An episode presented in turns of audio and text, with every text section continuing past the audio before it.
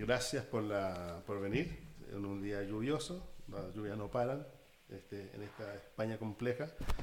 Y hoy día tenemos una presentación de Traficantes de Sueños, gracias a Traficantes de Sueños porque siempre está apoyando toda la iniciativa, los amigos de, Traficantes y eso da mucha alegría contar con ellos, con una agenda compleja que tiene Traficantes.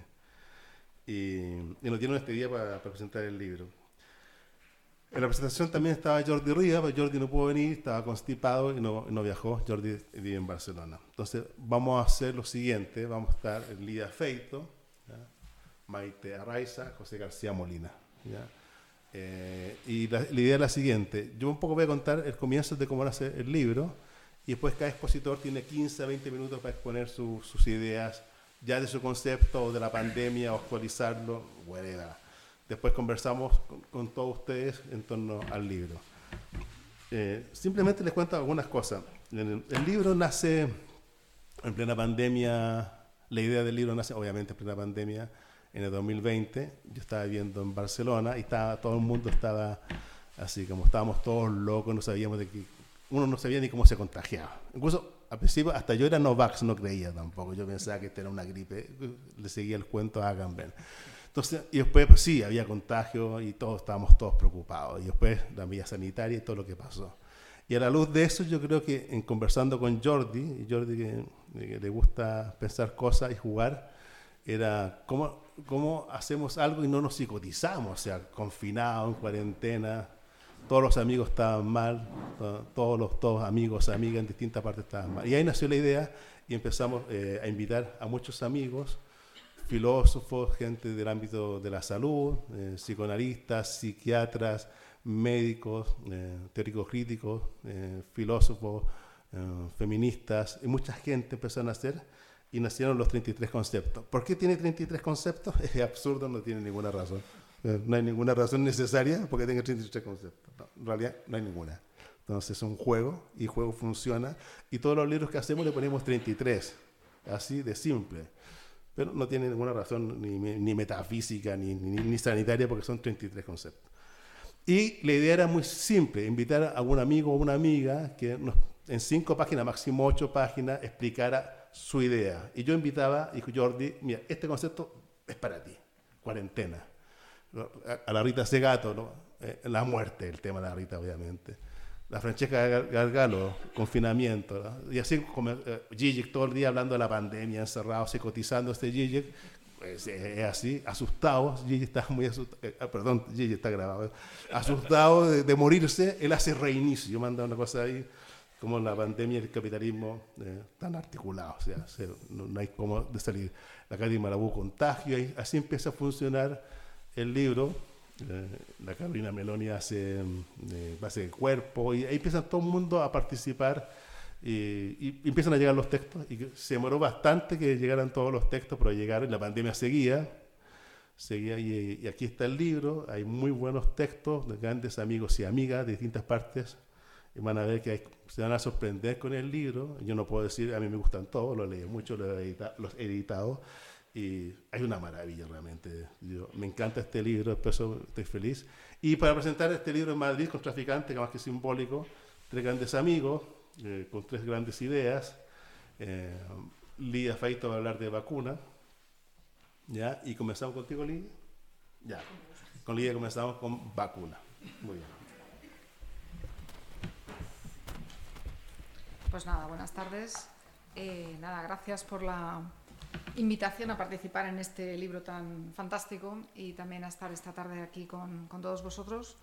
Em, bueno, el tema de las vacunas yo creo que es como un tópico, ¿no? que de alguna manera todos hemos hablado de vacunas a lo largo de, de, la pandemia y todavía hoy en día. Ha ido evolucionando, es verdad, a lo largo de, de los meses y también es verdad que el libro, y perdona que lo diga Ricardo, pero en algunos temas yo creo que puede pecar de una cierta obsolescencia, porque lógicamente, digamos, es muy contextual también de lo que estaba sucediendo en el momento en que, en que escribimos esos capítulos, ¿no? Y algunas cosas pues han cambiado, para bien y para mal. Eh, las vacunas yo diría que son, digamos, la gran herramienta ¿no? con la que nos hemos dotado de alguna manera para vencer a la pandemia. Eh, o por lo menos eso es lo que hemos querido creer. ¿no? Es decir, nos ha parecido que teníamos que defendernos de alguna manera de un enemigo eh, que se, incluso se denominó en algún momento el enemigo invisible, ¿no? es decir, algo que nos estaba atacando y que no sabíamos muy bien qué teníamos que hacer con ello. Y la gran esperanza estaba puesta en eso que llamábamos la ciencia. La ciencia nos va a salvar y, por tanto, vamos a poder encontrar el mecanismo para salvarnos todos.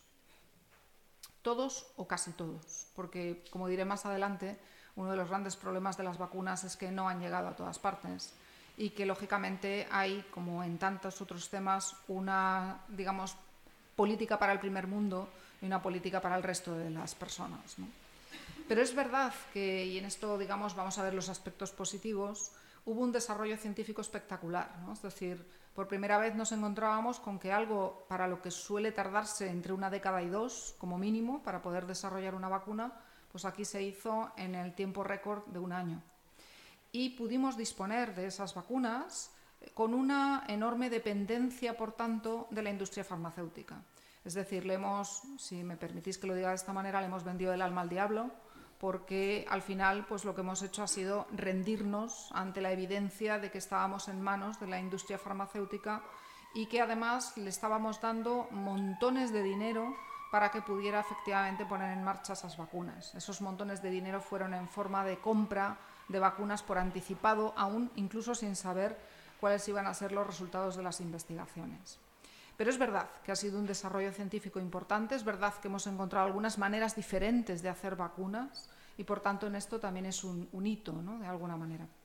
También es verdad que hemos sido todos, y supongo que somos todos muy conscientes de ello, un poquito conejillos de indias. ¿no? Es decir, el gran ensayo clínico en el que hemos participado todos es el haber sido inoculados pues, con esas eh, sustancias que eh, muchos han sospechado de ellas también, pero que en cualquier caso no estaban totalmente probadas. Es decir, aunque es verdad que la Organización Mundial de la Salud establecía que tenía que haber al menos un 50% de seguridad y las vacunas que se han estado distribuyendo cubrían con creces ese 50%, estaban mucho más altos los porcentajes, sin embargo sí que es verdad que había muchas cosas que no se habían explorado. ¿no?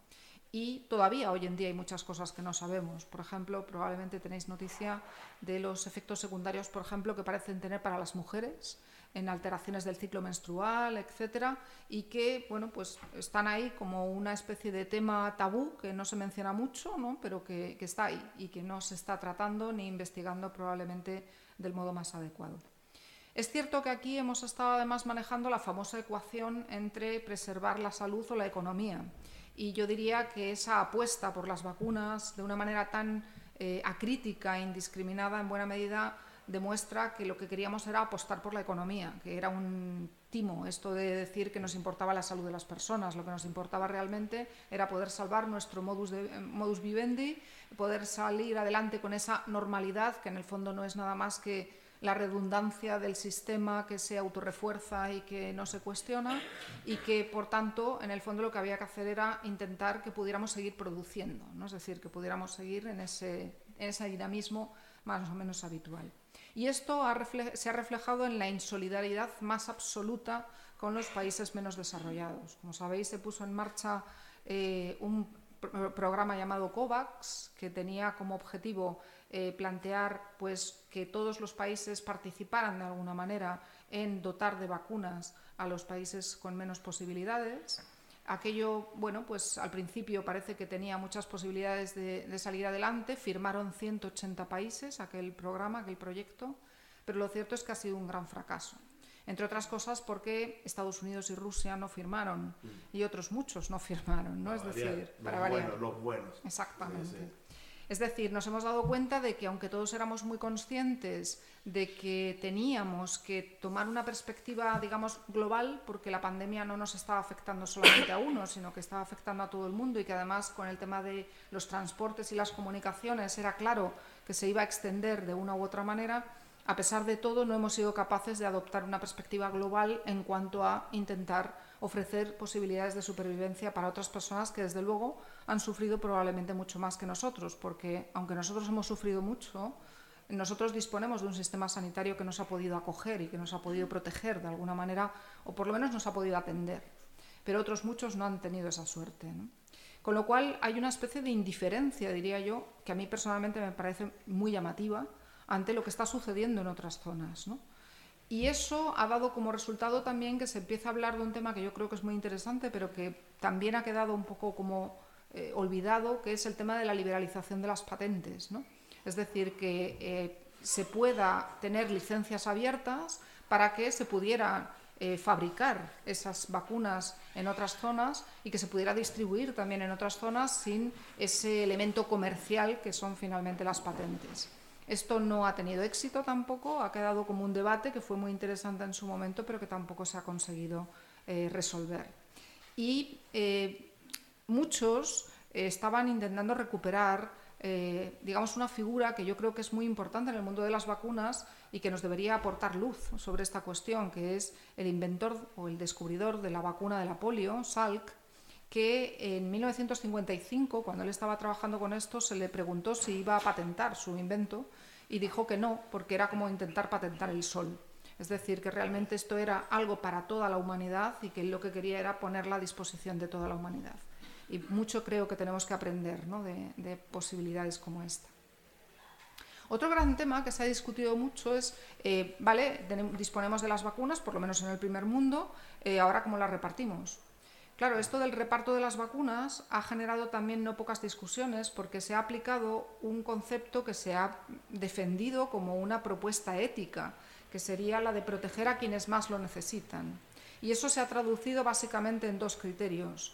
Proteger a los profesionales sanitarios, porque estaban en primera línea y por tanto eran los que se podían digamos, contagiar, y no solo que ellos se contagiaran, sino que eso supondría el bloqueo del propio sistema sanitario, que ya no podría seguir atendiendo a las personas, y proteger a los así llamados más vulnerables, es decir, aquellos que de alguna manera podrían tener peores consecuencias en el caso de contagiarse, por ejemplo, las personas eh, que estaban en las residencias, las personas mayores, etc. No obstante, y no deja de ser sorprendente, hemos utilizado estos criterios de reparto, pero al mismo tiempo eh, y supongo que sobre esto todos tenemos una opinión, lo que se ha hecho con las personas mayores en las residencias no tiene nombre. Es decir, ha sido probablemente una, bueno, un criterio fundamental, ético, que nos parecía que era necesario para protegerles, pero al mismo tiempo los hemos sumido en el abandono más profundo. Con lo cual, pues probablemente me atrevería a decir que esto, hasta un cierto punto, se podría decir casi una doble moral, ¿no? es decir, funcionar con dos raseros presuntamente uno ético y otro no tanto. Y también se ha discutido mucho sobre si estas vacunas, que empezábamos a disponer de ellas, tenían que ser voluntarias o tenían que ser obligatorias. Y también el tema de la obligatoriedad de las vacunas nos ha llevado muy lejos. En el fondo estábamos hablando de si teníamos que defender la libertad, la gran palabra, es decir, tenemos que no sufrir ningún tipo de restricción, confinamiento ni nada parecido, de lo que se trata es de la libertad y por tanto también quiero poder decidir autónomamente sobre si quiero o no eh, ser vacunado, o la salud pública, el bien común, es decir, el intento de protegernos todos frente a esta amenaza. Y de hecho, como sabéis, en febrero de este año, de 2022, Austria decidió poner las vacunas obligatorias. Claro, esto, eh, digamos, podemos desde un punto de vista ético analizarlo desde lo que planteaba el Nuffield Council of Bioethics de, de Gran Bretaña en 2007 por tanto muy lejos del espacio de la pandemia, diciendo cuáles deberían ser los criterios para una vacunación obligatoria. Y hablaban de tres criterios. Que los riesgos fueran mínimos, los riesgos de la vacunación se entiende, en relación a los riesgos de contagiarse, a los riesgos de la pandemia. Por tanto, que hubiera una cierta proporcionalidad. Por otra parte, que la gravedad de la amenaza de la eh, pandemia para la población fuera muy importante y que hubiera una serie de incentivos que no comprometieran la voluntariedad del consentimiento. Eh, y este punto es más interesante, porque lo que hay es dos tipos de incentivos. Incentivos positivos, es decir, que a mí me premien por vacunarme, cosa que por cierto se está haciendo en Estados Unidos, se está haciendo, ¿no? dando incluso dinero ¿no? a las personas que se decidían vacunarse, o incentivos negativos, que son los que hemos utilizado más, más por aquí que son las restricciones para aquellos que no se quieren vacunar. Es decir, pues si no te vacunas no puedes ir al cine, o si no te vacunas no puedes llevar a los niños al colegio, o si no te vacunas pues no puedes viajar en un avión. Es decir, es... Lo he vivido el carne propia. ¿Verdad? El propia. ¿Eso es que no te vacunaste?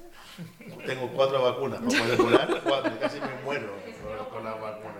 Casi me muero. Sí, lo he vivido, Sí, absolutamente. Claro, el asunto es que en el fondo lo que se ha estado discutiendo es, eh, digamos, de alguna manera, cómo nos podíamos plantear un elemento que, como digo, es de salud pública. Es decir, que lo que se estaba intentando era llamar a la responsabilidad de cada uno de nosotros en función del bien de todos, diciendo, incluso aunque tú no te beneficies de la vacuna como tal, sí que es un acto de solidaridad, de alguna manera, por intentar que todos podamos protegernos unos a otros estando vacunados. Y frente a esto, que es una especie de compromiso moral de la ciudadanía al que se nos ha llamado constantemente, se planteaban los movimientos negacionistas, que todos conocemos. Eh, los movimientos negacionistas, eh, yo en esto tengo una postura, yo diría que un poquito dura, no sé si la compartiréis, pero me parece que básicamente están afincados en la ignorancia.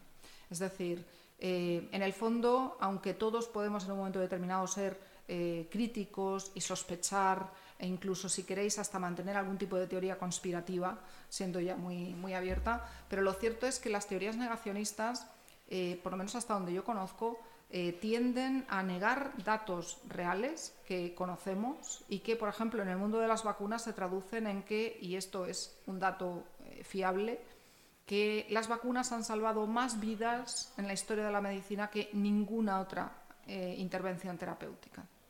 Eh, estas vacunas, además, evidentemente no están exentas de efectos secundarios y de riesgos. Y probablemente querer pensar en una vacuna absolutamente segura que no tuviera ningún problema es efectivamente un ideal. Fijaos que las condiciones ideales para las vacunas deberían ser que fuera completamente segura, como acabo de decir, estable, fácil de producir y barata. Eh, casi ninguna vacuna cumple todos estos requisitos. Además, algunos, algunos investigadores están trabajando en esta línea, todavía no han conseguido la vacuna, pero están buscando vacunas por vía oral, que serían probablemente pues, mucho más fáciles, más cómodas que las inyecciones, y preferentemente en una única dosis. Y a ser posible deberían proteger a todos los individuos vacunados a lo largo de toda la vida, sin necesidad de revacunación, y contra todas las variantes del patógeno. Eh, y, por supuesto, debería prevenir el contagio, cosa que ninguna de las vacunas actuales ha conseguido. Es decir, son muchos los criterios que no se han conseguido respecto a lo que sería una vacuna ideal. Pero esto probablemente no se ha conseguido con ninguna de las vacunas de las que disponemos en la medicina actual. Y eso no quiere decir que no tengan un enorme poder desde ese punto de vista de proteger a la población. También es verdad que esto del negacionismo frente a las vacunas no es un fenómeno nada nuevo. Eh, fijaos que Jenner, eh, allá por 1850 y tantos, estaba planteando las primeras vacunas y antes de 100 años ya teníamos una asociación negacionista en contra de las vacunas. Eh, claro, en el fondo, ¿de qué se trata? Pues de que pueden ir asociadas a determinadas publicaciones o determinadas explicaciones que muchas veces distan de ser reales. Por ejemplo, la vacuna trivalente de difteria, tosferina y tétanos en los años 70 y 80 se decía que producía encefalopatía. Y es verdad que hubo algunos casos muy excepcionales de encefalopatías raras que estaban vinculadas a las vacunas. Pero como digo, esto forma parte de lo que efectivamente sucede con todas las vacunas, que como cualquier terapia o cualquier medicamento que tomemos, siempre tiene un factor de riesgo y siempre tiene factores secundarios. Más grave fue que en el año 1998 se publicó un artículo que vinculaba otra trivalente, la de sarampión, paperas y rubeola, con el autismo. Y esto hizo que esa vacuna se pusiera mucho menos, es decir, cayó eh, digamos, la, la tasa de vacunación y como resultado se incrementaron todas esas enfermedades. Por ejemplo, el sarampión, por ejemplo, la rubeola, es decir, enfermedades que eran mucho menos, eh, tenía mucha menos incidencia, crecieron precisamente por todos esos movimientos. Yo creo que una buena manera de que se pueda también confiar en esas vacunas, que como digo, no dejan de tener sus riesgos, es que haya transparencia. Y quizá aquí hemos fallado y mucho. Es decir, que la información esté disponible, que todo el mundo tenga acceso a ella que se puedan, evidentemente, plantear críticas a las investigaciones que se están realizando y, sobre todo, que se promueva la confianza. Y sobre esto hay algunos movimientos interesantes en esta relación, eh, digamos, de la ciencia con la confianza del público. ¿no? La idea sería que deberíamos intentar promover que no tengamos que tener una especie de fe ciega en la ciencia, ni por supuesto en los gestores de la ciencia, sino que esa confianza venga promovida precisamente por esa capacidad de tener información disponible que en el fondo es lo que todos estamos deseando. Por tanto, eh, y termino, para esa llamada de alguna manera al compromiso moral de la ciudadanía, esa búsqueda de la salud de todos que nos ha exigido, eh, digamos, eh, de buenas o de malas, el que nos vacunáramos, es decir, frente a este intento de colectivismo y cooperación por parte de los ciudadanos, parecería necesario la promoción de la educación y una mejor toma de conciencia de los beneficios, pero también los riesgos, en este caso de las vacunas. Y esto yo creo que es mucho más deseable que las prohibiciones o las sanciones o la obligatoriedad. Solamente que este factor educativo siempre es el que dejamos en un segundo plano porque parece que no es el que tiene más éxito, pero yo creo que es la clave para, para todos estos temas. Esto es lo que yo os quería comentar.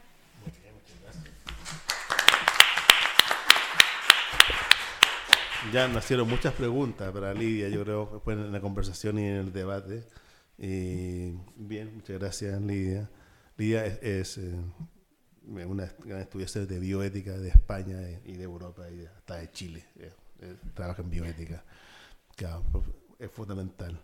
Bueno, ahora vamos a ir con José García Molina que habla de instituciones, la institución. Esto es interesante como la, la, vuelta de tuerca que le hace José a la institución en la pandemia y además a, la institución en general. Gracias, José. Gracias. Muy buenas tardes a, todas y a todos y gracias por la invitación no solo a escribir en el libro, sino también a la, a la presentación en este día un poco desapacible. A ver si le damos calor también con, la, con las intervenciones. Voy a empezar confesando una especie de ambivalencia, por llamarla, o de tensión, en un libro que lleva en su portada el título de Disolver y de disolución, eh, mientras yo escribo de institución, que eh, en buena medida, eh, y fue lo que me ha causado a la vez una tensión alegre, ¿no? Es un libro plural, no solo porque haya 33 artículos o 33 autores, que habla de una pluralidad cuantitativa, sino que es un libro plural también porque hay distintas voces a la hora de plantear qué nos estaba pasando en ese momento eh, y ese pensar en la, en la emergencia quizá del, del momento. ¿no? Entonces mi, mi, planteamiento fue, como ya me, cuando me dijo Ricardo, no, vamos a escribir, yo pensé, hostia, disolver, disolver, disolver. Yo es que desde que leí el libro del desasosiego y Pessoa, ¿no? y es algo que planteo, y Pessoa decía que que pertenezco a una generación ¿no? Eh, de la que sus padres se dedicaron a romper alegremente los sólidos que les sostenían y nosotros solo hemos heredado los fragmentos. Es decir, ¿y ahora qué rompo yo? ¿Sobre qué me sostengo? ¿No? Y eso me hacía pensar, y, y, este hilo de la institución tiene que ver no solo con una posición teórica y política, que también, que también lo es, sino con una cierta vivencia, incluso personal, que se remonta, no sé si soy el único pedagogo, es posible, yo soy ese triste pedagogo que está en el libro. Eh, pedagogo, teórico político, filósofo político. Eh, casi nada. Pero, pero me hizo recordar, y, es como empieza el artículo y lo quería compartir con vosotros, una cosa que me parece que es clarividente. ¿no? Cuando yo estudié pedagogía, que es una carrera que no le recomiendo a nadie porque es realmente horroroso, la educación me apasiona, pero estudiar pedagogía es lo peor que le puede pasar a uno en la vida, o casi.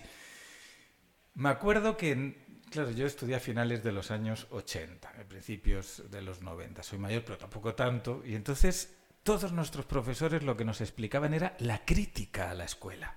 Porque hay que romper los muros de la escuela, porque hay que hacer que la escuela se abra a la vida, porque la escuela tiene que actualizarse, porque la escuela está desfasada. Eh, Illich, todos, venga, ah, la desescolarización. Y yo decía, hostia, pues yo en la escuela me lo pasé muy bien porque mis padres eran analfabetos y fue el primer lugar donde alguien me dio a leer, donde, donde escuché música, donde empecé a saber algo del mundo más allá de mi pequeñito mundo familiar, que era muy amoroso, eh, pero de cultura andábamos justos tirando a hondos, no, no es que fuera baja como yo, es que era honda, ¿no? Y de repente digo, ¿por qué se quiere encargar la escuela? O sea, ¿por qué la escuela se tiene que parecer a todo lo demás? ¿Por qué la escuela no puede ser efectivamente un lugar donde pasa algo distinto a lo que pasa en la calle y en el resto del mundo, que por cierto cada vez está más loco, ¿sí? cada vez está más efectivamente disuelto, cada vez está... Y yo sin embargo allí encontraba un lugarcito ¿no? para, para aprender, para crecer y quizá eso me fue permitiendo formarme, acabar siendo todas esas cosas que decía Ricardo, digamos que en general no me ha ido mal, ¿no? Y en buena medida se lo debía a la escuela, ¿no? Entonces, me acordaba de Pessoa y me acordaba de mis maestros diciendo, ¿por qué esta pasión por la disolución? ¿Por qué esta pasión por destruir los sólidos? Parece, parece, dando a entender que eso nos hace mucho más libres, ¿sí? Cuando, y yo sigo con mi, con mi Fernando Pessoa, cuando lo único que heredamos son fragmentos y a dónde nos agarramos. Y claro, en los tiempos de bonanza, en los tiempos a los que nos va bien, tenemos un buen trabajo, nos ha tocado la lotería, el amor nos sonríe, tenemos buenos amigos, etcétera, oye, pues uno no echa casi nunca de menos las instituciones, son ese lugar engorroso, ¿no? Que a veces te pide que pagues impuestos, que a veces te llama para decirte que tienes que hacer no sé qué. Pero claro, llega lo real, como, como dicen los lacanianos, llega lo real, lo que irrumpe sin previo aviso y sin capacidad de previsión, y todo el mundo empieza a pensar, ¿quién me ayuda? ¿Quién me ayuda? Claro, y ahí para mí llega la, cuestión de la institución. Y ahí es donde yo empiezo a pelearme, a pesar de que yo pueda ser tan de izquierda, progresista, emancipador como cualquiera, empiezo a pelearme con cierta corriente de pensamiento de izquierda que ha comprado desde siempre la idea de romper los muros, las instituciones mal, eh, hay que acabar con el Estado, hay que acabar con todo lo estatuido, porque hay que hacer una especie de, lo voy a exagerar, tabula rasa sobre lo que hay para reinventar el mundo cada día. Y yo, que soy un triste pedagogo, digo, pero es que eso no puede pasar. Es que uno siempre rehace el mundo desde lo que ya hay. Y lo que hay son instituciones, instituidos, estatuas, estabilidades, etcétera que uno puede intentar cambiar. Claro que sí, no, no, estoy hablando de un realismo desde un realismo político que dice lo que hay es lo que hay y se acabó, ni mucho menos, sino que hablo desde un realismo político que dice cualquier cosa que quieras mover tiene que empezar por lo que hay, no por una especie de mundo ideal, ¿sí? Acabemos con el capitalismo. Perfecto. Eh, ¿Cómo? ¿Cuándo? Ahora a las tres y media te viene bien. O sea, ¿por dónde empezamos? ¿no? Entonces, toda una serie de pensadores con los que me había sentido muy identificado, sobre todo durante mi juventud. Que algunos escriben en el libro, otros no, los hagan Vendetur, no, no sé. Me daba la sensación de que yo estaba leyendo lo que decían y digo, creo que han perdido un poco el Oremus, ¿no? Porque la realidad que yo veía en la calle de todos los días era gente diciendo, ¿quién me atiende? ¿A, a quién llamo? O sea, háganme. Los empresarios que siempre están a favor de la liberación, de liberalidad económica, no sé, estaban diciendo a, papá Estado, por favor, ayúdenme. ¿Sí? ¿Qué quiero decir con todo esto? Que lo que quería con este artículo muy breve, de apenas eh, seis páginas, era empezar a poner en valor un pensamiento de la institución, que no tiene por qué ser las instituciones tal como son hoy, pero que tiene que pasar por la institución. No concibo ninguna sociedad sin, digamos, tres nombres que están atados en el libro, que es estatuir, instituir, ¿sí? y todo lo que tiene que ver con la estatua, con, cierta estabilidad y, por supuesto, entonces con el Estado. Otra cosa es que a mí, cómo está montado el Estado, que sirve al capitalismo, todo esto lo compro y es verdad, ¿quién lo va a negar? Pero pensar que podemos, digamos, como saltar por encima de la propia sombra del Estado para generar un, mundo nuevo me parece bastante ilusorio. Quizá la batalla política no está en la disolución de lo que hay, sino en la institución de instituciones que partiendo de lo que hay sean capaces de ir hacia otro lugar. Para mí la tarea política es esa. Y ahí, eh, por ejemplo, uno de mis referentes políticos, que ha sido últimamente, en los últimos años, Ernesto Laclau, siempre ha sido mi, punto, digamos, de fricción con él. Toda la teoría populista que arma de una manera para mí inteligentísima y muy potente cómo construir un pueblo, cómo construir, digamos, una, una hegemonía o si quieren una equivalencia, ¿no? A través de las demandas, que me puede parecer bastante interesante, patina cuando llega el momento institucional Y dices, vale, ahora hemos construido un pueblo, hemos formado Podemos, nos hemos presentado a las instituciones, hemos llegado a las instituciones, he sido vicepresidente de un gobierno y dices, ¿y ahora qué? ¿Sí?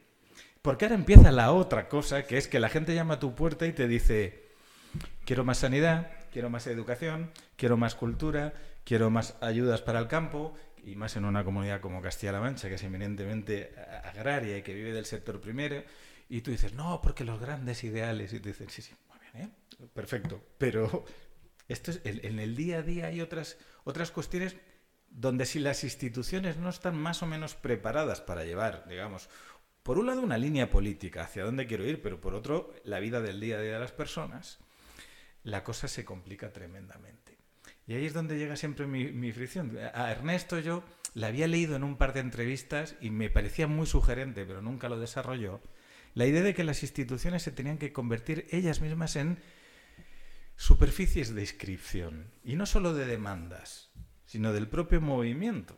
La institución, no tanto como estatua, sino como una institución, entre comillas, siempre en marcha y siempre atenta, a generar, siempre siempre dinámica e intentando generar estabilidad, porque no puede ser de otra manera, estatuto, porque no puede ser de otra manera, institución, porque no puede ser de otra manera, pero no absolutamente, obviamente, enquilosadas. Para mí esa es la tarea política. Quien quiere disolver por completo las instituciones, sea desde un lado o desde otro, ¿no? O quien imagina mundos eh, a la vuelta de la esquina tras cada crisis, y creo que en la historia de la izquierda somos muy dados a que cada crisis es la oportunidad para que se nos caiga el capitalismo, pero luego la cruda realidad es que no acaba de pasar del todo, ¿no? Me parece que, a lo mejor que a lo mejor otro caminito mucho más modesto, mucho más lento. Estaba escuchándote cuando dices, ¿por qué no confiamos en la educación? Porque es lenta. Porque es lenta, porque los efectos de la educación y los efectos de la buena, de la buena política tardan mucho tiempo. Y muchas veces quizá no lo tengamos o no nos lo queremos dar, pero sobre todo quien gobierna y sabe que cuatro años después se va a tener que volver a presentar, no se la juega. Todos esos factores son parte del mundo en el que vivimos y nos pueden gustar más o menos, pero están ahí y hay que saber, digamos, entre comillas, leerlos a la hora de plantear. Entonces, bueno, mi alegato a favor de la institución no es un alegato a favor de lo que hay, es un alegato a favor de pensar lo que queremos que haya a partir de lo que hay, por un lado, y luego reconozco que había otro elemento, y con esto ya termino, ¿no? Al principio de la pandemia se nos dijo que íbamos a caminar hacia la nueva normalidad. Yo pensé, hostia, qué concepto más interesante y más idiota, ¿sí? Porque claro, si es nuevo, no puede ser normal, porque lo normal, digamos, ya tiene un trayecto habituado. Nos hemos, es normal porque nos hemos habituado y por lo tanto tiene un pasado más o menos trillado. Y, si, es, nuevo no puede ser normal. Y si es normal no puede ser radicalmente nuevo. Sí, es una paradoja así de tonta, pero es así. Entonces yo pensé que la única esperanza, que sabía que no se iba a cumplir, pero puestos a pedir, es que esa nueva normalidad fuera efectivamente una nueva institucionalidad. La única forma de crear una normalidad distinta es instituir algo que se nos acabe convirtiendo en tradición, en hábito, en lo normal, en lo familiar. Y es la, para mí la batalla política que en cinco páginas, de manera absolutamente condensada, intenté plantear en el, en el texto. Muchas gracias por estar aquí, por escucharme y todas esas cosas. Bueno, José ha, sido presidente de Castilla-La Mancha, vicepresidente eh, o sea, sabe lo que es de la política y ha estado en un cargo fortísimo en Podemos también. Una, em, es mi lado hegeliano disolver. Eh, en alemán es, Endlesen. Entonces, casi todos los que no son hegelianos, eh, Hegel tiene un método de tres momentos. El primer momento, representación. Vivimos en una representación. En alemán es una Vorstellung.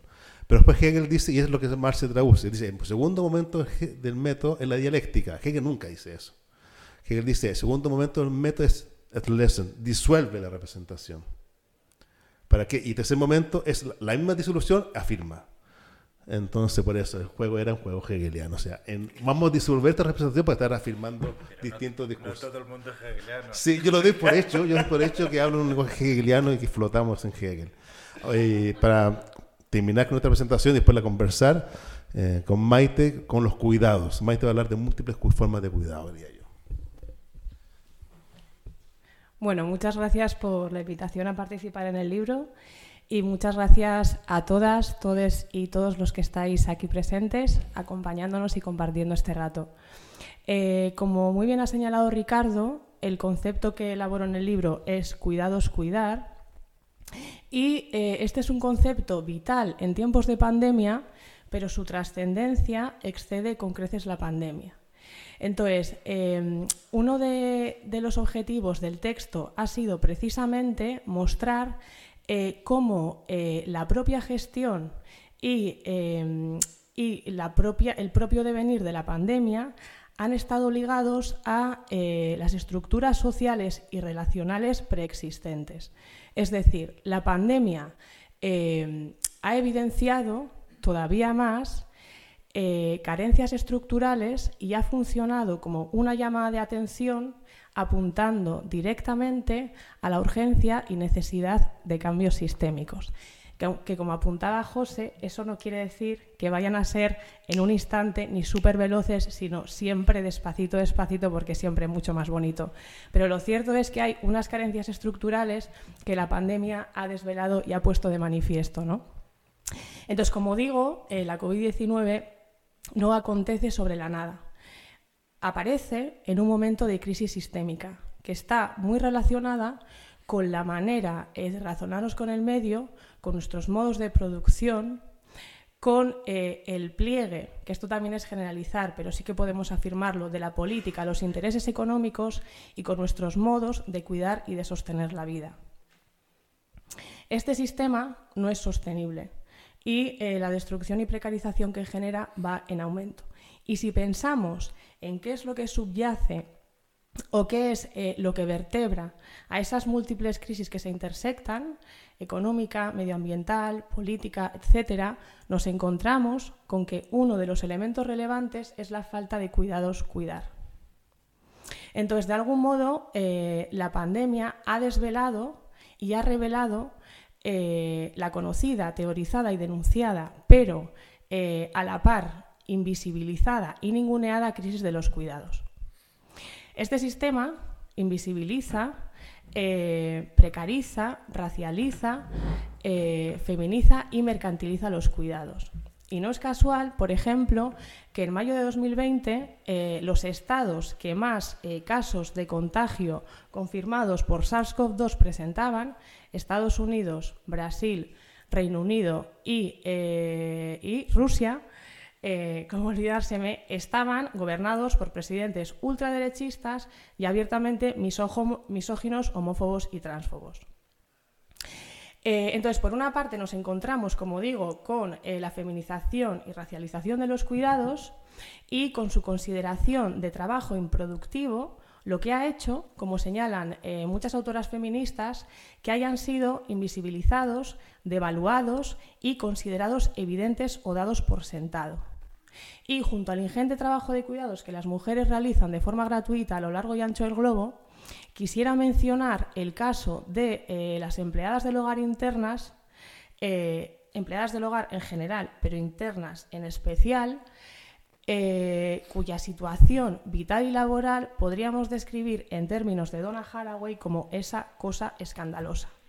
La situación de estas trabajadoras se ha visto todavía más precarizada en tiempos de pandemia porque el encierro general de la población se ha visto acentuado en su caso bajo amenazas de despido. Y lo mismo eh, podríamos decir, por poner otro ejemplo, de eh, las trabajadoras de las residencias de mayores.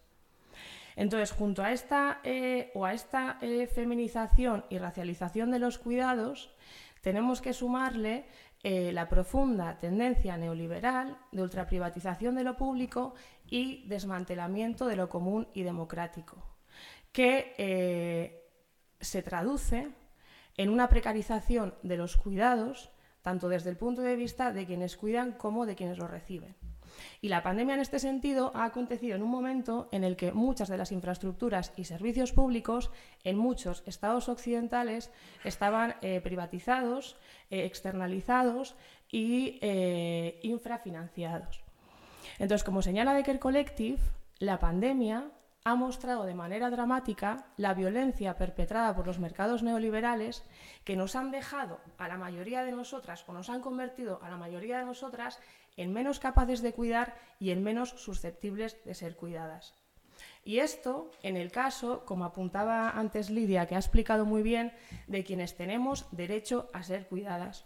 Porque junto a lo que acabamos de describir, opera una idea reduccionista de los cuidados que no es en absoluto nueva, pero que se ha visto reforzada con eh, el ascenso de la ultraderecha y los neofascismos, que implica solamente el cuidado de los nuestros, expulsando a las diferencias y a las autoridades de la idea del cuidar. Y un ejemplo claro de esto son, por ejemplo, eh, las políticas migratorias occidentales, ¿no? Las miles de muertes en el Mediterráneo, el campo de concentración de Lesbos, etc. En relación a la pandemia, esto se ha visto claramente, como muy bien ha explicado Lidia, con el tema de las vacunas a nivel global. Entonces, la COVID es otro ejemplo más de cómo importa la vida. Cuando es blanca, occidental y tiene dinero para pagar. Porque las prostitutas, eh, la gente sin hogar, eh, las presas en cárceles o en centros de detención e internamiento de migrantes nos han importado bastante poco antes y durante la pandemia. Y mientras tanto, eh, sorprendentemente, paradójicamente, sobre todo en el norte global, asistimos a una cierta omnipresencia eh, y bombardeo de los cuidados, ¿no? A través, por ejemplo, del care washing que realizan las grandes compañías multinacionales para ocultar su contribución al cambio climático y a las desigualdades sociales y a través de una industria del autocuidado, de mejora de nuestro fitness físico y mental, que está, por otra parte, indisociablemente ligado al ideal tiránico heteropatriarcal de belleza y al individualismo neoliberal, que no son sino una mercantilización de los cuidados y un vaciado de su contenido político.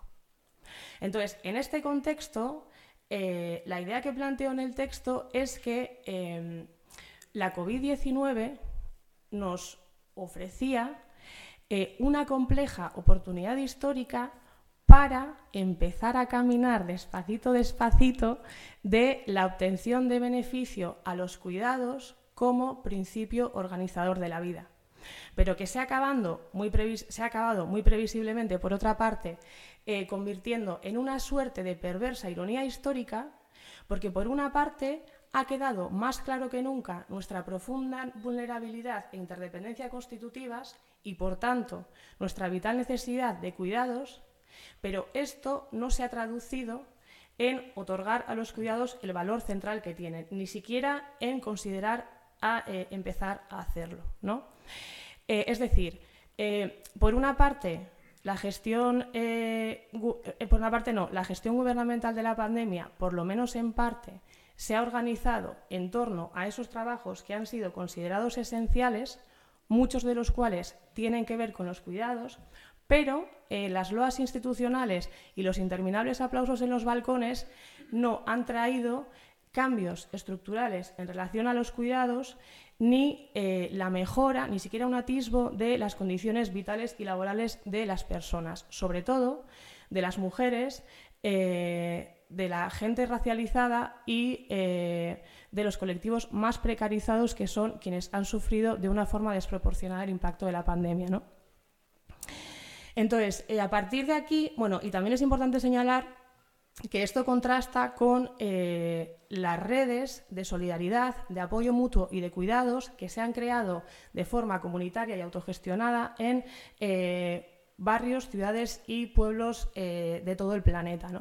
Entonces, a partir de aquí, lo que hago en el texto es presentar una fundamentación ontológica no antropocéntrica del cuidar y desplegar eh, distintas elaboraciones ético-políticas del cuidar. Siguiendo a María Puig de la Bella Casa, que ofrece una conceptualización tridimensional del cuidar, el texto muestra por qué eh, la dimensión afectiva que presenta el cuidar choca con la lógica mercantilista y cómo, eh, alejado de la sustantividad y de la normatividad, el poder transformador del cuidar emerge de mantener la pregunta ¿cómo cuidar? siempre abierta. Cuidar implica el reconocimiento de nuestras y más que nuestras irreductibles diferencias y tiene mucho que ver con situarse a la distancia adecuada.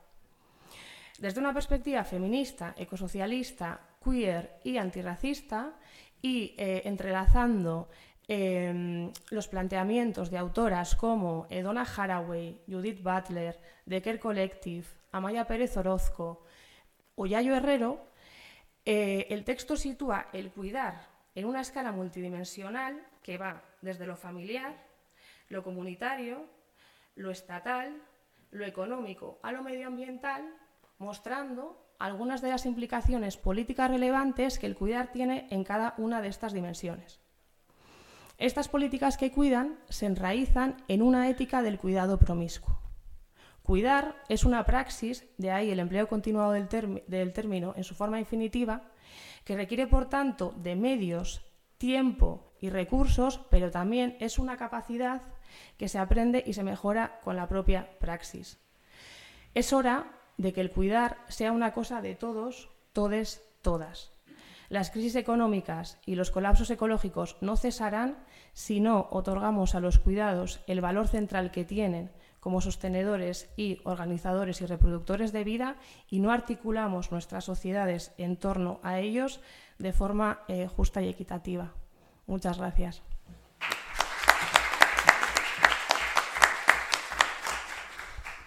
Bueno, hemos tenido las tres eh, presentaciones. La vacuna, el cuidado en las instituciones, ya están articuladas, bonito, se, hubo como una resonancia, creo, en las tres presentaciones. Preguntas, eh, conversación, eh, ustedes, por favor, porque están hoy día presentes. Tim, con micrófono, si vas a hablar, con micrófono. Sí, aquí está el micrófono, te conozco, entonces tu inglés, tu castellano inglés, micrófono, para que quede grabado bien. Hola. Bien, perfecto. Ah, bueno, me pongo aquí. Sí, sí, sí. Ah, la, um, no iba a decir nada, pero ah, ahora que toca, um, estuve pensando en... Um, mm, voy a decir algo polémico porque si no, no nos vamos a divertir. Sí. Como está fuera de Europa, por eso. este comunitario, pero vive en Madrid, por eso, claro, claro. Um, estuve pensando en la...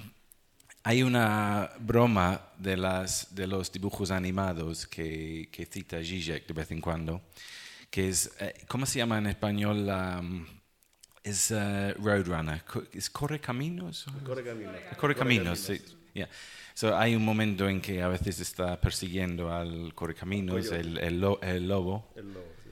Uh, y hay momen- un momento en que like, uh, corre uh, eh, por encima del abismo uh, y luego se cae en el momento de darse cuenta de que está en el aire. ¿no?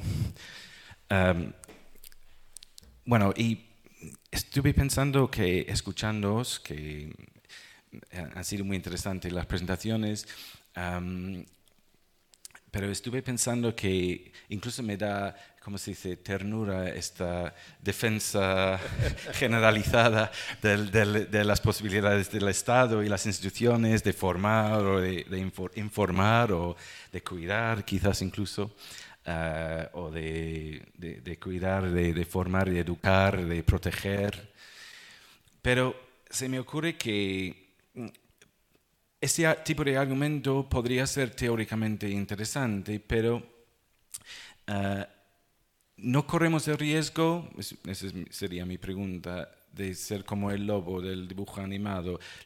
Seguimos defendiendo este estado justo en el momento en que básicamente todo el mundo lo ha abandonado, porque la, actitud común, popular, es de, de una, una desconfianza absoluta y total. ¿Y qué pasa ahora con la izquierda? Quedamos aquí como el lobo defendiendo lo, lo indefendible cuando hay tan poco amor para, para I mean, realmente está vaciado de, eh, de apoyo y popular estos procesos. Yo no sé qué puede decir si somos de izquierda, yo no sé qué puede hacer la izquierda y decir la izquierda en este momento. Me parece que la pandemia ha sido un desastre para la izquierda que celebramos antes, ¿no? después del famoso 15M y todo aquí en Madrid. Hemos tenido que callarnos básicamente ahora y esto es parte del problema. ¿Qué decimos ahora? Y si lo que tenemos que decir ahora es que, bueno, tenemos que seguir confiando en estos procesos institucionales que básicamente ya nada, nadie apoya, uh, no somos un poco redundantes, como el lobo. No. He, he, confundido la metáfora. Muy buena pregunta, se la va a pasar a los tres. Está claro que Ayuso como gente derecha lo hizo perfecto en Madrid, Ayuso con su administración de la pandemia no sé, se pueden decir muchas cosas.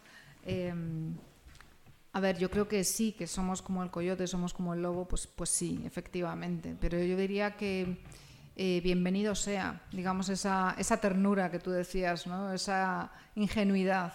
Eh, yo estoy convencida, yo me dedico a la ética, y yo estoy convencida de que para dedicarse a la ética hay que ser un utópico y hay que ser un idealista, ¿no? Es decir, que efectivamente las cosas, eh, digamos, no, no basta con denunciarlas, también hay que construir. Es decir, yo creo que la denuncia es muy importante, pero es importante hacer propuestas. Y muchas veces yo creo que nos agotamos en las disputas y en la, en la crítica, y a lo mejor lo que nos falta precisamente es la construcción. Y yo creo que hablar de este tipo de cuestiones, como puedan ser la educación que hemos comentado, los cuidados, etcétera, es de alguna manera hacer propuestas de cómo debería ser de alguna manera el mundo, sabiendo que vamos a luchar contra el muro y que probablemente pues, nos dejaremos la cabeza en, luchar contra el muro, pero yo diría que es que no hay otro, otra manera de enfocar eh, la construcción de esa utopía. En fin, creo que no te contesto con esto, pero es que me parece que es la única manera, ¿no? No sé si mis compañeros pueden aportar algo más. Veamos cómo se a contestar a, a un inglés con su humor negro. Bueno, yo tengo la suerte de ser vasca independentista, con lo cual de momento no me toca defender tanto las instituciones desde esta centralidad. Así que yo creo que ahí me salvo un poco y me permite seguir en la crítica y, en la contraposición. De todas maneras, como también he apuntado muy bien ahora Lidia, eh, yo creo que que si, que si queremos construir, ¿no? tiene que haber eh, ciertas cuestiones que sí nos tomemos en serio y en las cuales sí confiemos. ¿no? Y precisamente eh, lo que apuntaba en relación a los cuidados es que no es una máxima moral y que se aleja de la normatividad y la sustantividad. Es decir, no hay una forma de hacerlo. Dependerá muchísimo del contexto, del momento, de los cuerpos implicados. Pero eh, sí hay una cierta responsabilidad por la otredad. Y eso es imprescindible. Y eso es constructivo a la par que anticapitalista, que antirracista y que muchas cuestiones. ¿no? Quizás la cuestión no tiene por qué plantearse en términos dicotómicos. Hay muchos elementos que son denostados por el sistema que construyéndolos o abogando por ellos estamos yendo contra ese sistema y estamos construyendo algo distinto, obviamente no de la nada, desde donde somos, con quienes somos, desde lo que tenemos, pero eh, en otras eh, direcciones múltiples. ¿no? Y por otra parte también, eh, una cuestión en relación a los cuidados es que se eh, sostienen, por así decir, en una ética del no saber. Esa ética implica que implica la posibilidad de conocerse del todo a una misma e implica eh, la imposibilidad y la imposibilidad de conocer a la otra edad del todo, porque siempre estamos en relación. Entonces siempre hay que preguntarnos por qué, qué es o qué, quiénes emergen en la relación y cómo pueden ser afectados. Y ese no saber, de alguna manera, implica una cierta confianza. ¿no?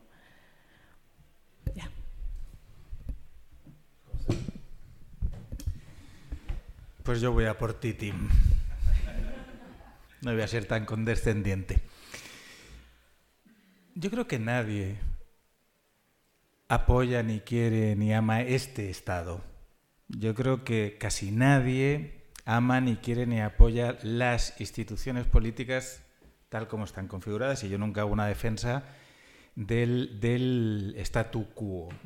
Pero sí hago una defensa del Estado, del instituir y de las instituciones. Y, y, te voy a decir mi hipótesis respecto a lo que tú planteabas. Mi hipótesis es que la gente odia al Estado porque no le cuida demasiado bien. Es decir, la gente no quiere destruir el Estado, la gente quiere que el Estado le cuide más. La gente quiere verse representada. la gente quiere verse atendida. Podríamos pensar que esto nos lleva a una infantilización, nos lleva a una dependencia, y es verdad, es un riesgo. ¿Sí? De la misma manera que una especie de completa singularidad o, individualidad nos lleva a otros riesgos. ¿Y ahora quién me ayuda? ¿Y ahora quién me cuida? ¿Y ahora quién me da vacunas? Eh, y ahora, ¿sí? Porque uno en su casa no se lo puede inventar todo. ¿Sí? Las vacunas, la gasolina, el coche. Al final, la vida social depende de que ciertas instituciones mal que bien, y siempre con agujeros, funcionen. Entonces, mi hipótesis, curiosamente, es que el auge de esto que llamamos la derecha, la extrema derecha, bien, eh, como lo queramos llamar, esta especie de efectivamente de caída en picado de la izquierda, no tiene que ver con el antiguo anhelo liberal de acabemos con el Estado, que por cierto se parece mucho a otros discursos de izquierda que también dicen acabemos con el Estado, sino más bien a una queja profunda de que el Estado no cumple lo que se supone que debe cumplir. Que es decir, atendernos, que tengamos una vida un poco mejor, al menos en las condiciones básicas, aquello por lo que muchos nos metimos en política, justamente para asegurar aquello que llamáramos, eh, algunos en castellano lo hicimos, una ley de garantías, viviendas, suministros, tal, y luego, oye, que crees en Dios o no, que eres de aquí o de allá, ese ya es otro problema, pero hay algo que tiene que ver con las condiciones mínimas que una sociedad cree que son mínimas, no solo en lo directamente material, sino incluso en, las formas culturales, educativas, etcétera, que nadie por sí mismo, por sí solo, ni ninguna pequeña comunidad de vecinos o de amigos puede garantizar. Entonces, vuelvo a decir, quizá yo no sé qué tiene que hacer la izquierda, pero a lo mejor no es tan descabellado la hipótesis que planteo. Creo que el cabreo de la gente no es contra el Estado per se, no es contra las instituciones per se, sino más bien es como, le voy a decir un poco en broma y en serio, como esos adolescentes que se enfadan con sus padres, ¿sí? Primero porque tienen que distanciarse, pero después porque saben que al final en lugar de una cierta protección, de una en el fondo está ahí. Y supongo que ahora me viene el pedagogo un poco chusco que soy, pero al final es curioso que después de pasar esa adolescencia en la que todos decimos mis padres son terribles, son los peores del mundo, no saben nada, no me entienden, no me comprenden, hay un momento en que no sabe uno muy bien por qué empieza a decir, joder, cómo me parezco a mi padre. Hostia, estoy haciendo lo mismo que mi madre. ¿Qué quiero decir con este ejemplo un poco tonto? ¿no? Que creo que cuando las instituciones funcionan con sus agujeros y la gente se puede ver representada, yo creo que casi nadie quiere cargarse el Estado no entendería demasiado bien, porque entonces para mí el problema no es Estado sí, Estado no, instituciones sí, instituciones no, sino cuáles y cómo funcionan. Y la pelea de la izquierda quizá tendría que ser en la medida de todas las limitaciones, porque yo, estoy, como decía antes, he estado en un gobierno y mi máximo aprendizaje es, joder, qué poco mandamos. qué poco mandamos, qué, qué capacidad de decisión tan limitada tiene un gobierno. Y era regional, da igual, estatal, tres cuartos de lo mismo porque las responsabilidades son más grandes. ¿no? Entonces, quizá la hipótesis a seguir, insisto, y, no es una respuesta del todo, pero sí que creo que puede ayudar a pensar, es eh, dar la batalla por las instituciones, pero justamente para que las instituciones sean un lugar que se piensa a sí mismo hacia, hacia otros lugares. Y yo no sé, tengo esa sensación. ¿eh? La vida en general, la gente quiere, sí, claro, un poco de libertad para poder creer en lo que quiera, hacer, pero también bastante seguridad. Y eso solo se, solo se hace constituyendo e instituyendo ciertas cosas. Que por cierto no son la policía. ¿eh? no, pero solo añade una cosa más. Sí que es cierto que, por ejemplo, por muy privatizado, maltrecho, eh, etcétera, que esté el sistema público de salud, tener un sistema público de salud es eh, un lujazo entre comillas, para cómo están las cosas en el mundo, ¿no? O sea, que, critiquemos, como bien decía José, las instituciones, ¿no? O algunas instituciones, aunque luego podemos tener matices respecto a, como él decía, qué instituciones como tal, no quiere decir que la solución absoluta sea prescindir de ellas, sino apuntar precisamente a esas carencias, ¿no? Porque también ha habido una regresión brutal del estado de bienestar en todos estos años, ¿no? Y eh, eso tiene que ver, pues, eh, cómo al final los poderes económicos son los que hacen política en el mundo, ¿no? Entonces, como decía José, igual no es tanto una crítica al Estado en sí, sino a cómo funciona el Estado, todas las carencias que tienes, tiene, etcétera.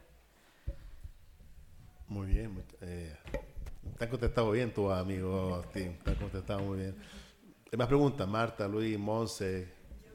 Pero Monse, eh, sí. Sí, para que se te escuche, se te escuche.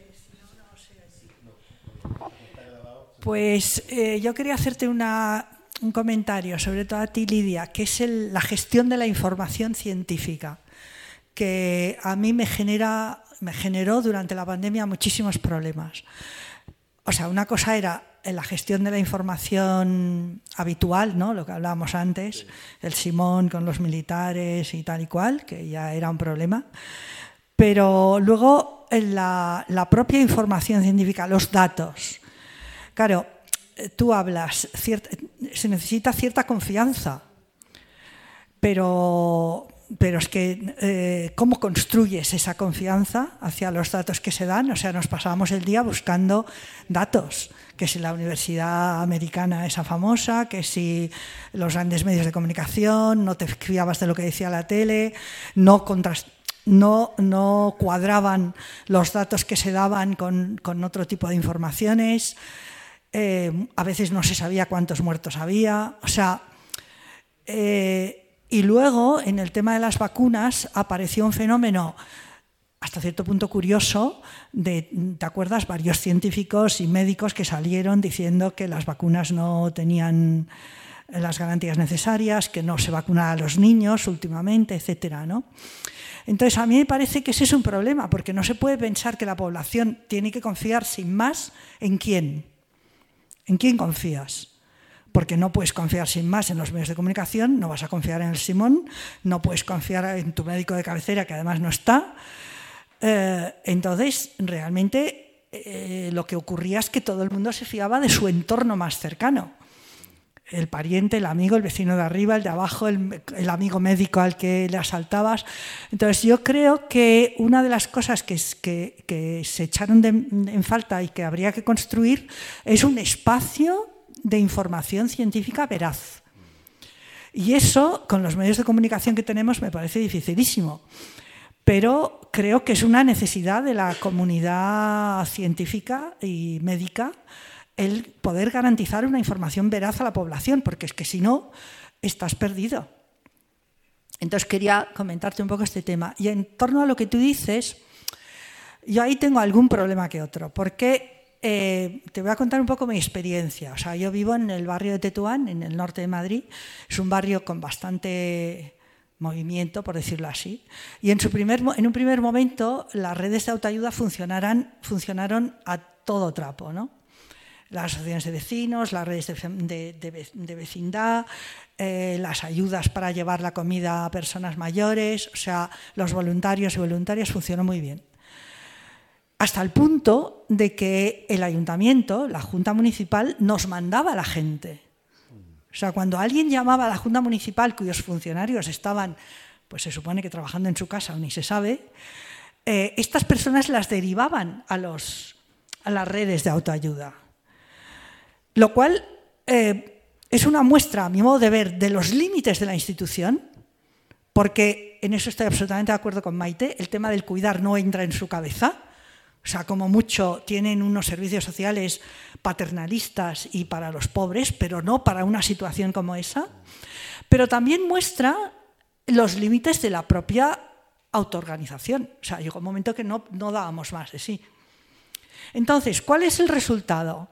Que en un determinado momento, gente optimista como yo, pensamos de aquí va a salir una nueva institucionalidad, porque nos daremos cuenta de que nosotros la autogestión lleva a cierto nivel, pero también vamos a poder tener aliados en las instituciones que se den cuenta de ese problema, pero no ha sido así. O sea, el discurso ese de la nueva normalidad nos ha aplastado. Entonces quería también un poco discutir contigo ese tipo de problema. O sea, se trata de crear nuevas instituciones que algunas veces, eh, bueno, yo que también estuve en el Ayuntamiento de Madrid, pues las llamábamos instituciones monstruos, instituciones híbridas, instituciones raras. Es decir, unas instituciones que no son las que hay. Pero, no sé, por conversar un poco contigo este tema, es que esa institucionalidad no nos vale para nada. La prueba la tienes que en un momento de estos de este cataclismo tienen que recurrir y no solamente eso, ya no me voy a enrollar, pero mientras todo el personal se moviliza y de noche cose mascarillas, estos señores se llevan la pasta gansa, ¿no? Entonces, hombre, eso es como muy bestia, a mí me parece. Entonces, claro, ese es un tema como para... ¿De qué estamos hablando cuando hablamos de institución, no? ¿Qué, qué es lo que tenemos en la cabeza? Gracias, Monse, por tu doble intervención muy, muy, muy buena. Porque con la primera intervención vamos con Lidia, porque si no nos queda Miguel Bosé como el garante de la información de, de España y Bill Gates, de los chinos y todas esas cosas, el 5G. Muy bien. Es que este es el problema, es decir, yo creo que, yo permitidme que vuelva a hacer mi alegato pro educación, es decir, creo que estamos perdidos si no mm, intentamos promover que la sociedad demande una información científica, como tú decías, de mucha mayor calidad. Es decir, si seguimos creyéndonos lo que dicen unos cuantos iluminados en las redes sociales, eh, bulos de lo más creativos que hemos podido ver a lo largo de la pandemia y esto es lo que realmente le llega a la población, es un auténtico desastre. Eh, yo estoy muy de acuerdo con lo que tú estabas diciendo. Por eso yo decía que para construir confianza lo primero que necesitábamos era transparencia.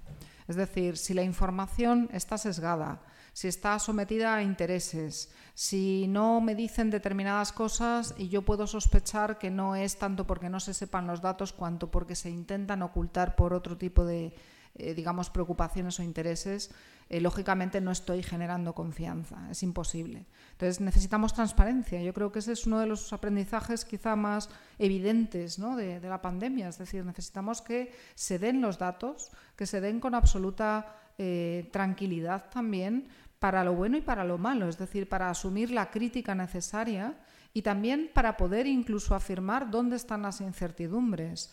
Una de las cosas que a mí me llama más la atención es el enorme miedo que tenemos a decir no lo sé, a decir me faltan datos o esto es provisional.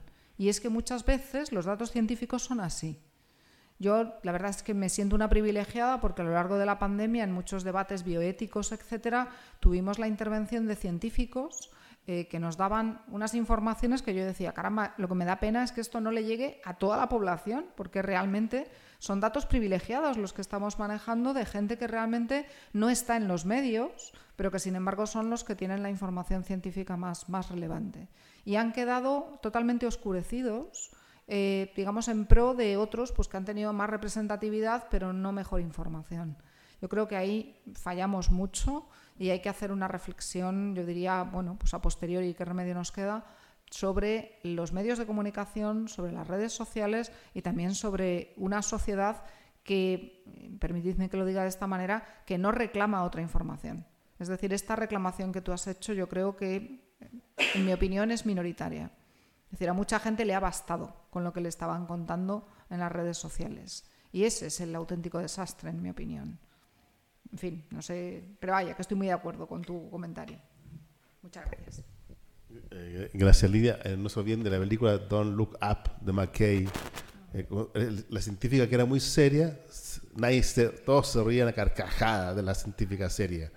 Porque la seriedad, nadie quiere seriedad, increíble. Se ríen, se ríen absolutamente.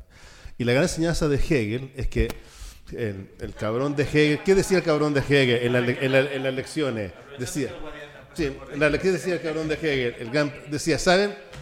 Nadie aprende nada de la historia. Lo único que hay en lo histórico, dice Hegel, y lo que aprendemos es que no se aprende nada de la historia. Y por eso se repite una, una mierda. Esa es la tesis de Hegel, dicho más, más brutal. Bueno, Monse, pones, obviamente pones el dedo en la llaga. Eh, eh, eh, el, tema daría, como tú bien sabes, para que nos pasáramos aquí no horas, sino muchos días, ¿no? Pero por intentar matizar un poco. Claro, yo que soy de pueblo, y que además vivo en un pueblo muy pequeñito, a veces cuando vengo a Madrid y hablo con la gente de Madrid me da la sensación de que también yo soy catalán, soy de Barcelona, pero y mi familia vive en Barcelona pero cuando voy allí también me pasa lo mismo, ¿no? Me parece que la gente piensa que el mundo funciona como funciona Madrid o Barcelona, ¿no? Y el mundo, oye, de verdad, ¿eh? Hay más mundo, ¿sí? Y además funciona de otra manera, es una cosa curiosísima, ¿eh? ¿Vale? Yo os invito no solo a ir de vacaciones allí a, invadirnos, sino a, disfrutar un poco otras formas de vida, ¿no? no, bromas aparte. El ejemplo que tú pones es muy significativo, porque claro, nadie dice que las instituciones tengan que llegar a todo y que el Estado tenga que llegar a todo, porque si no, efectivamente convertimos el Estado en una máquina total que no solo es que genere dependencia, sino que genera, como su propio nombre indica, totalitarismo de Estado, cosa que creo que nadie aquí quiere y yo sobre todo no. ¿Sí? Pero tú misma reconoces, y es y lo que creo que todos podemos reconocer, que con la autoorganización en un barrio, ¿sí? A lo mejor nos puede ir bien un tiempo en ese barrio, pero un tiempo. Y ya no te digo en el barrio de al lado que a lo mejor no se autoorganizan.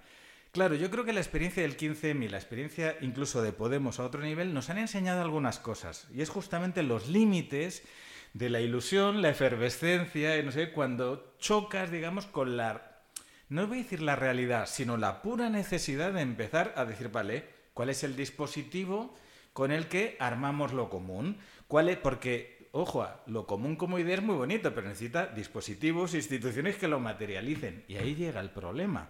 Claro, yo no defiendo para nada que las instituciones que tenemos molen. No. No defiendo que las instituciones tengan que cuidarnos en todo, todo el tiempo. Y No. Defiendo unas instituciones, y, estamos de acuerdo, híbridas, monstruo, eh, me da igual cómo las llamemos, abiertas, que generan ellas mismas sociedad civil, porque, y ahora lo estaba diciendo aquí la compañera, el problema es que la gente, el problema, claro, el problema siempre ha sido el mismo, eh, no hay una demanda tampoco demasiado clara ni... Eh, sí, yo quiero que las cosas pasen, pero esto del trabajo de hacerlo, ¿no? Entonces, esa tensión de lo político y de la política es inerradicable. Es inerradicable. La política es eso. La tensión entre cuánto me dejo cuidar y cuánta libertad quiero y cuánta responsabilidad asumo. Cuánto le pido a las instituciones y cuánto pongo de mi parte. ¿no? No, no pienses lo que América puede hacer por ti, piensa lo que tú puedes hacer por América. Y todas estas chorradas, que en el fondo son chorradas, pero son verdad. ¿Cuánta sociedad civil organizada puede acabar diciendo, oye, pues no esperamos a que el ayuntamiento nos arregle la carretera, ¿no? como dice Tocqueville en, en la democracia en América, ¿no? y vamos nosotros y la arreglamos?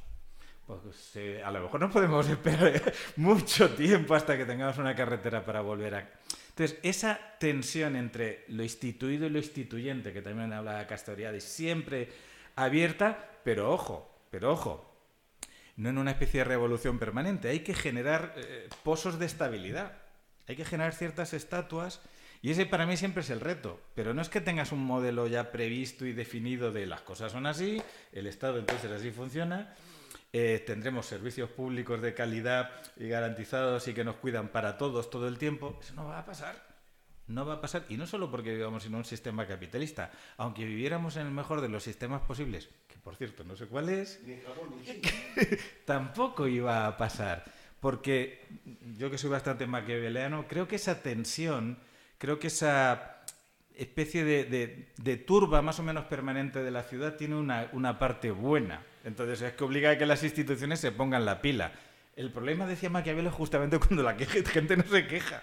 Cuando ya ni hay turba, ni hay... ¿Y cuando la gente no se queja? O bien cuando está completamente desapegada, ¿no? Como un poco decía Tim, eh, y ya no cree en nada, una especie de apatía o anomia social muy fuerte, o bien cuando está completamente satisfecha, cosa que seguramente tampoco va a pasar, ¿no? Entonces, me quedo con tu ejemplo porque me gusta, porque para mí al menos como ideal o como idea motora, es eso, unas instituciones que permiten e incluso ellas mismas propician juego de al menos lo que la sociedad civil, que no sé muy bien qué es eso a veces, pero bueno, organizada puede hacer, ¿no? Eh, no son incompatibles. Yo lo único que pido, también incluso a nivel teórico, es que no se establezca una dicotomía muy fuerte entre instituciones y sociedad civil, entre instituciones y autoorganización. No creo que esa dicotomía nos ayude a pensar demasiado bien. ¿no?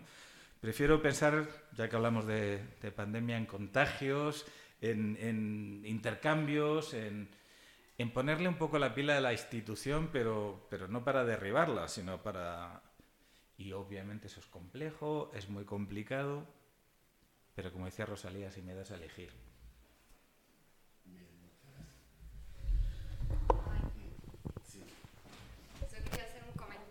más bien iba a colación con, con, lo que había dicho Montse al principio y en relación con las vacunas.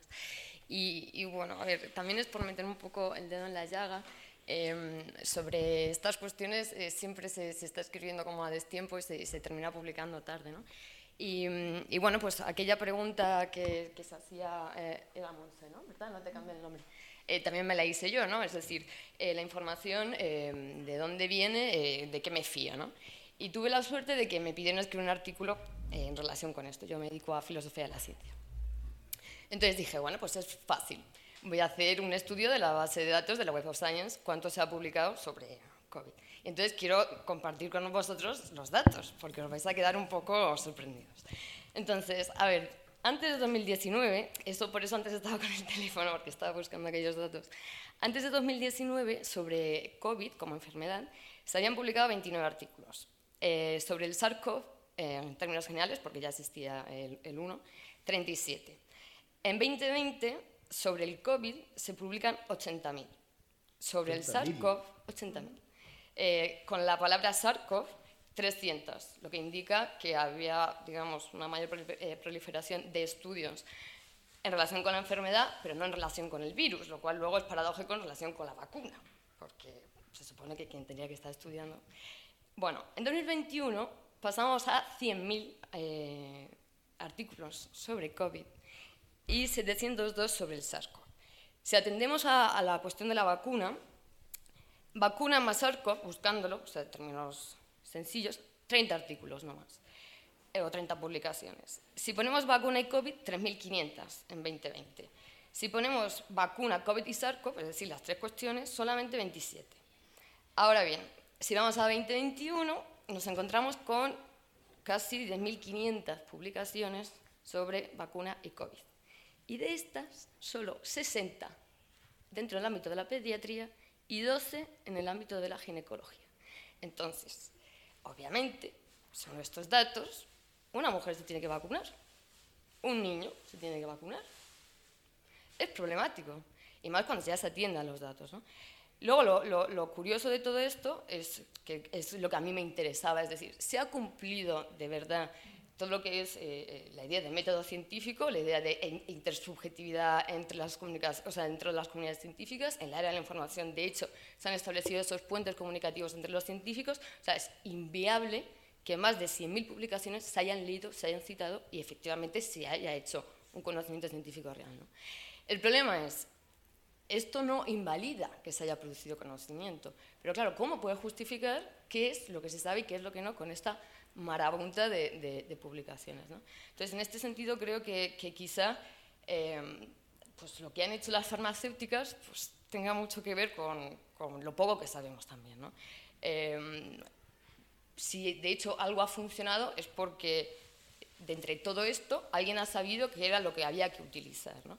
Pero eso no indica conocimiento, eso indica otro tipo de cuestiones. No, no indica verdad de manera eh, evidente, sino eh, pues, algo más factual, que puede salir bien, que puede salir mal, y que bueno, que al final la verdad es algo contingente, pero que también tiene que tener algún tipo de asidero, ¿no?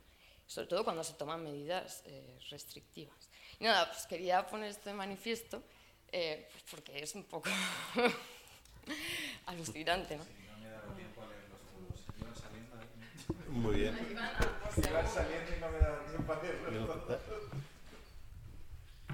Pues muchas gracias, porque la verdad es que creo que son datos muy, muy reveladores, ¿no?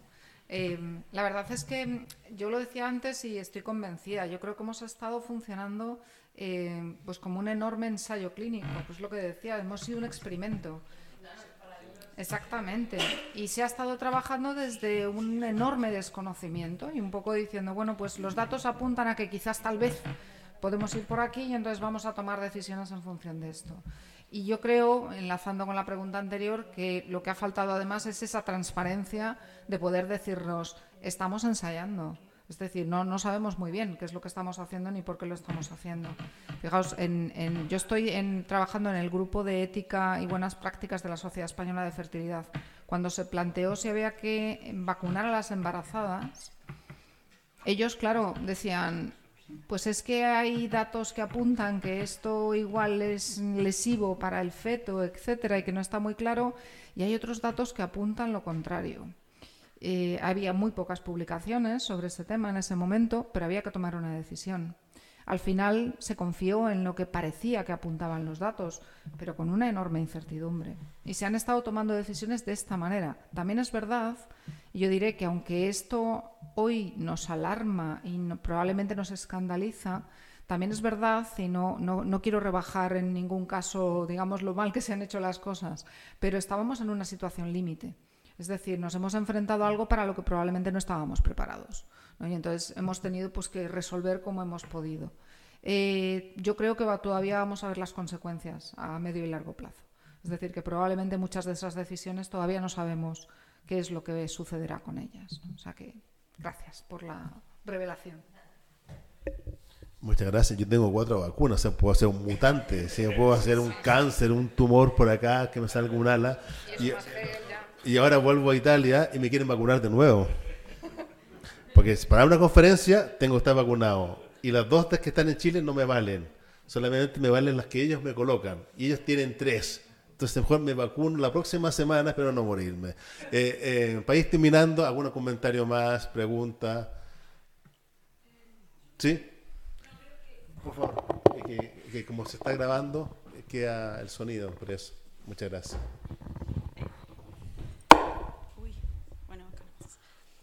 Eh, sobre lo que hablaban eh, al final ahora, sobre todo, eh, me parece que digamos, la comunidad científica en general, digamos, tratando de no particularizar, debería, así como hablaba él de, bueno, las instituciones que, se piensan, que se revé, también deberíamos aprovechar esta oportunidad y hacerlo. Y creo que, al menos yo vengo de Argentina y, no es lo que he visto o lo que veo que está pasando.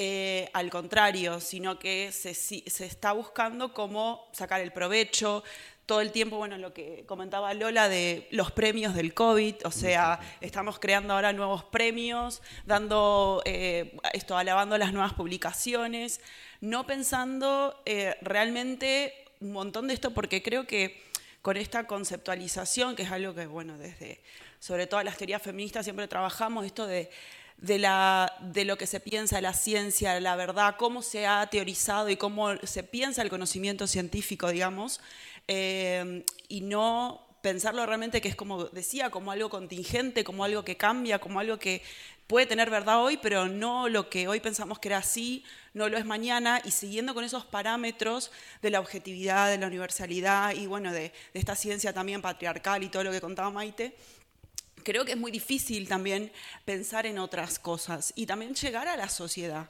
porque entonces se ve todo esto muy lejano. Eh, yo además vengo de Argentina, pero también, eh, bueno, vi mucho tiempo en Paraguay y en Paraguay realmente, que esto que hablaba de las instituciones, no sé si conocen, pero es realmente un país donde las instituciones no existen. En Argentina, bueno, Latinoamérica, eh, entonces yo avalo un poco lo que decía también él, con todas las limitaciones obviamente que tienen, pero cuando estás viviendo en una sociedad donde no hay instituciones, realmente ves, o sea, la necesidad. es algo impresionante y que realmente si no hay Estado y no hay instituciones, obviamente que queremos que funcionen bien, pero no es lo que pasa, imagínense lo que pasa allá. Eh, y creo que, que, bueno, además de, un montón de cosas que lo que contaban, creo que se vio esa necesidad, la necesidad de las instituciones. Después discutamos qué, cómo, con quiénes y todo, pero en ciertas situaciones y en ciertos lugares, sobre todo países así donde sabemos que tienen baja institucionalidad, etcétera, donde por ejemplo el conocimiento científico es prácticamente nulo, donde hay mucho analfabetismo, bueno, donde no quiero como ahondar todo lo, lo, que capaz ya saben. Entonces, eh, la importancia del Estado y las instituciones se vio bastante. En Paraguay, por ejemplo, no existe salud pública, no existe educación pública. La gente hacía carpas afuera de los hospitales para poder estar pendiente de lo que necesitaban los enfermos que estaban internados de COVID, para poder llevar una gasa, para poder llevar un medicamento, eh, digamos, desde un paracetamol hasta lo más básico. Porque no hay, digamos, eh, bueno, no hay hospitales, no hay ni siquiera, eh, estaba, digamos, totalmente falente lo que tiene que ver con necesidades básicas, digamos. Eh, a ese nivel. La gente también haciendo, por ejemplo, polladas, que se dice, digamos, de junta de colectas de comida para poder solventar esos gastos, donde había gente que tuvo que hipotecar la casa, vender la casa para poder pagar. Eh, bueno, entonces como que se vio esa desigualdad, creo que mucho, muchísimo más eh, evidente que, algo que ya se sabía, pero bueno, quedó muchísimo más desnuda. y con el tema también obviamente de los cuidados. Pero ahí creo que, que creo que, bueno, ya lo mencionaron, seguimos siendo las mujeres, básicamente, las que seguimos cuidando y las que seguimos pidiendo eso. Esto que decía también creo que la compañera, los cambios o desde las instituciones, no lo veo. Pero yo creo principalmente, bueno, formando parte eh, o incipientemente, creo que la comunidad científica tiene que reverse mucho, pensarse internamente y, y ver qué podemos hacer con este momento de alguna manera histórico eh, y eso eh, también ver cómo llegamos a la sociedad. Y en esto que hablaban también un poco en Argentina pasó, y no sé si, eh, ahora recuerdo sobre todo un caso, de un activista político, digamos, que, que, es libertario, o sea, que está totalmente en contra de las instituciones, y casualmente encontró en esto de la pandemia una plataforma política y ahora es diputado. Entonces, en esto que yo les digo que, veo que han encontrado oportunidades o posibilidades que, hasta hace un, un, tiempo decíamos eran impensables, digamos. Y bueno, y por ejemplo, entonces basó toda su candidatura política y su plataforma política de ir en contra de las instituciones, decir que había que abolir el Estado, etcétera, porque él es libertario, bla, qué sé yo. Y ahora con ese discurso y con toda la gente antivacunas y con toda la sociedad que veía que el Estado no funcionaba, con este discurso, bueno, arremitió a los medios, aparte es una persona como muy eh, verborrágica, muy onda así, hasta tiene medio el pelo tipo Donald Trump. Milley. Ah, un loco Milley, mira. Exacto. bueno, hizo toda una plataforma política y ahora es diputado. Increíble. Eh, entonces, como que bueno, digo, la derecha también siempre esto que se sofistiquiza, así que eh, creo que algunas cosas hay que aprender para bien, pero bueno, nada, eso. Muy bien. Muchas gracias por tu comentario. Sí, en América Latina se odia a George Agamben, completamente. Nadie lo quiere. Ni los, ni los Foucaultianos, ni los, los les gusta Agamben en Latinoamérica. No lo quieren porque si quieren se buscan instituciones. Bueno, ya estamos terminando esta presentación. Un comentario. Eh, para cerrar, eh, José, eh, Maite y Lidia. No, solo, solo sí. Estoy completamente de acuerdo. En los lugares donde no hay institucionalidad se ve esto que planteo muchísimo más claro. En cualquier caso, también me quedaba antes con, con, las preguntas de Monsi y me venía algo que decía Foucault, ahora que creo que cuando has dicho Foucault se me ha disparado. Si no recuerdo mal, eh, Foucault decía que, que, el sujeto, digamos, del ancien régimen, el sujeto eh, premoderno, sufría por un exceso de regulación, pero que los modernos sufrimos por un defecto de regulación. Y ese, ese creo que es lo humano, ¿no? En ese sentido hablo, claro que uno puede eh, preferir más regulación, menos regulación, más sanidad, menos sanidad, de calidad. No, no, hay nunca ese, o sea, como ideal caminamos, pero eso, eso no llega nunca, pero en cualquier caso, poca o mucha regulación, algo del orden de, de, lo estatuido, de lo instituyente y tal, cuando llegan los momentos de la verdad, todo el mundo dice, hola, ¿hay alguien? y ya está. Pero bueno, creo que, creo que es un debate muy interesante, muy largo, inacabado, inacabable. Pero bueno, ojalá lo podamos, lo podamos dar en otras ocasiones. Eh, bueno, rescatar lo que ha dicho también Vicky de que al final el cuidado es una cosa de las mujeres, ¿no? Y aquí la clave no está solamente en cómo hacemos para dignificar las condiciones laborales y para mejorar las condiciones de vida, sino también para cómo redistribuir los cuidados para que sean también cosa de hombres eh, y en general de todos los cuerpos y subjetividades, ¿no? Y, y ahí la institución, pues, poco está haciendo, ¿no? Y la educación, y aquí sí que estamos de acuerdo, es fundamental. Porque como decía antes, eh, todas tenemos, todos, todos la capacidad de cuidar y cuidar también es una cosa que depende de, de practicarse y de aprenderse, ¿no? Y eh, iba a decir alguna otra cosa más, pero ya se me ha olvidado. Si me viene, eh, retomo. Vale, gracias. Lidia. Bueno, yo creo que quedarían muchas cosas por decir, pero me voy a quedar con, digamos, el, el necesario seguir reflexionando sobre estas cuestiones. Una cosa que a mí me alarma notablemente es cómo ahora que estamos en esta especie de nueva normalidad, como decía antes José, eh, queremos olvidar cuanto antes la pandemia, queremos eh, pasar de largo y, y, por tanto yo creo que es necesario libros como este, trabajos como este, diálogos como este, es decir, vamos a seguir pensando, aunque sea para aprender de la tragedia. ¿no? Es decir, que nos queda mucho por pensar y, y no hagamos borrón y cuenta nueva, ¿no? intentemos por lo menos sacar alguna enseñanza de, de todo esto. Creo que eso es lo más sabio. ¿no? Sí, eh, que eso, que una cosa que es fundamental que es el tiempo. Entonces, eh, como señala Friga Haug, necesitamos una nueva política del tiempo, ¿no? Y ella propone la perspectiva 4 en 1, que son como cuatro tipos de actividades, ¿no? Que estaría el trabajo remunerado, el trabajo de cuidados, el desarrollo personal y eh, el trabajo político, ¿no? Y lo ideal, utópico, pero bueno, que dibuja un horizonte y siempre tener un horizonte para empezar a caminar es necesario, ¿no? Sería que eh, todas las personas nos pudiéramos dedicar a realizar las cuatro tareas, pero cada una dependiendo de eh, pues, sus motivaciones, de lo que cada una de ellas les guste, etcétera. Y obviamente aquí tenemos un tope súper grande que son los mercados neoliberales, ¿no?